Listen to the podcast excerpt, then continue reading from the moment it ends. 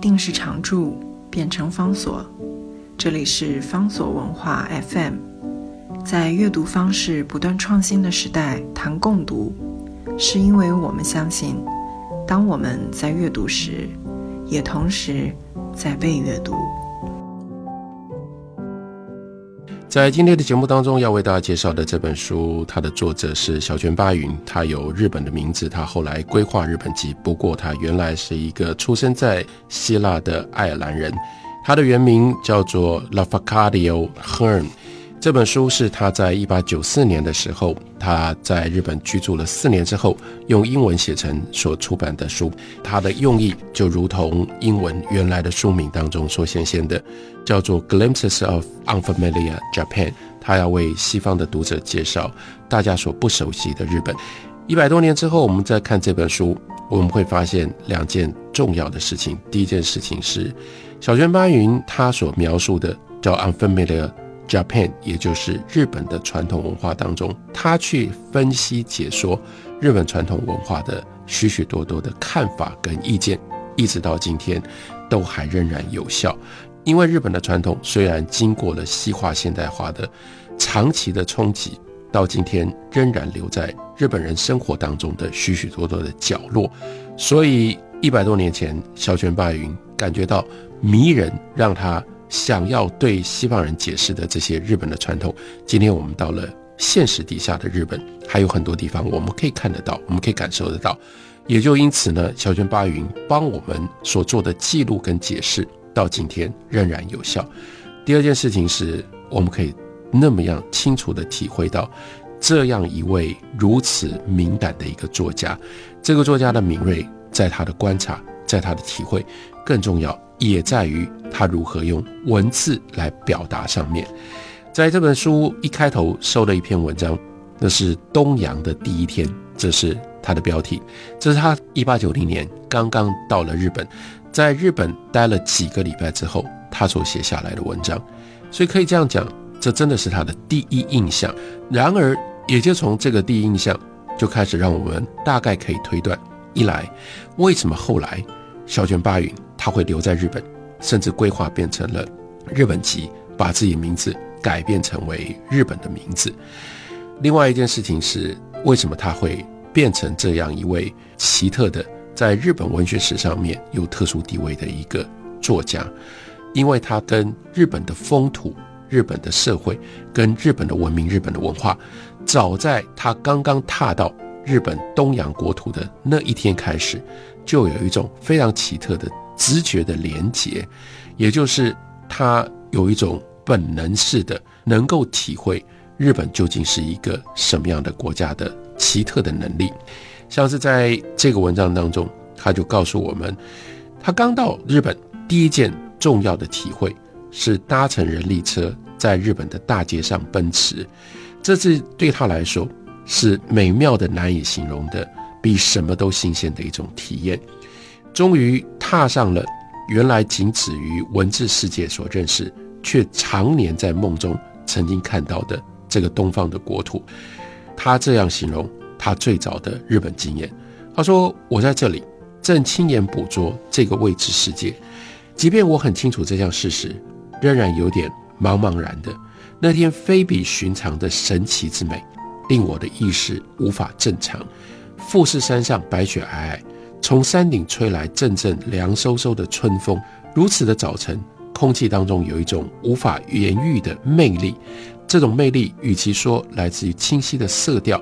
无宁说来自于温柔的透明感，澄澈异常，而且稍微偏蓝的一种透明感，让远方的景物一清二楚，阳光煦暖宜人。无法想象有小型车坐起来像人力车这么样的舒服。而且随着穿着草履的车夫移动而摇晃，从壮士香菇的斗笠下瞥见的街道的景致，绝对是百看不厌，令人浮想联翩。接下来还有这样的一个比喻，他说：“看来看去，这都像是一个小精灵之国，不管是人或者是物，都那么样的娇小玲珑，好像都是缩小的，奇特而且神秘。”覆盖蓝色屋顶的小屋，挂着蓝色暖帘的小店，站在前面穿着蓝色和服的娇小店员，笑容可掬。放眼所及，又有各种不同的旗帜在那里翻飞着。我看到上面优美的假名跟汉字晃动的如此的神秘。刚开始的时候，只觉得这种奇妙的混乱让人开心，感觉不到街上的建筑跟装饰有任何一目了然，你就能够体会到的一种法则。所以表面上看起来是混乱的，但是你又可以体会到它内在有一种非常美、非常直接的一种秩序。每一栋建筑感觉上都是独树一帜，没有两两相似的，新颖到令人困惑。不过才逛了一个小时，敏锐的小泉八云他就体会到几项基本的共同的特征：低矮轻巧，还有呢这些木造的建筑几乎都是保留了木头的原色。它一楼的大门呢，全部都面对马路，每一家店面上面。都有一道细长的屋顶斜凸，以便遮阳。后面呢有二楼的小檐廊，然后他也看出来这种小店铺的美，或者是小店铺的奥妙。这些小店都在高于地面的地方铺了榻榻米，然后呢招牌的文字呢都是竖写的，都是从上而下写的，有的是写在布上，然后呢它就会随风。像波浪一般的起伏，有的呢是写在木板上面，有金色的刺，是会透显出光亮来的。然后人们所穿的和服是藏青色的，这种藏青色也被大量的运用在布帘上，明亮的蓝、白、红各种其他的色彩零星可见。但是还有观察到一个非常非常重要的特色，一直到今天。在日本的美学当中，的的确确是这样，他们很少用绿色跟黄色，所以在街上很难看到绿色跟黄色。有一部分的理由是因为他们跟自然一直都如此的接近，大自然最主要的颜色就是绿色跟黄色，所以相对应的人造的街道上面就刻意的把绿色跟黄色给剪掉，用这种方法可以让人造的这种。蓝色、白色、红色的这种色彩，跟自然的绿色跟黄色形成一种非常美好的调和。然后，另外他也发现了，就连店员身上穿的衣服上面也有文字，而且这种文字都用一种非常美丽的方式写着。这种表意文字，当然当时的小军八元他完全看不懂，可是呢，他知道那不是一种无意义的图案。它有一种无意义的图案，绝对表现不了不出来的一种特殊的美感，而且非常的工整平匀。就这样，他对各式各样的不可思议而困惑，终于仿佛天启般灵光乍现。他认为，这个像名画一般的这种街道上面的美，你看他的敏锐，他认为跟日本无处不在的这种文字是。离不开关系的，所以当时他马上有一个很奇特的一个念头，他在想，如果他所看到的，在他眼中街道上面，日本街道上面的所有这些文字，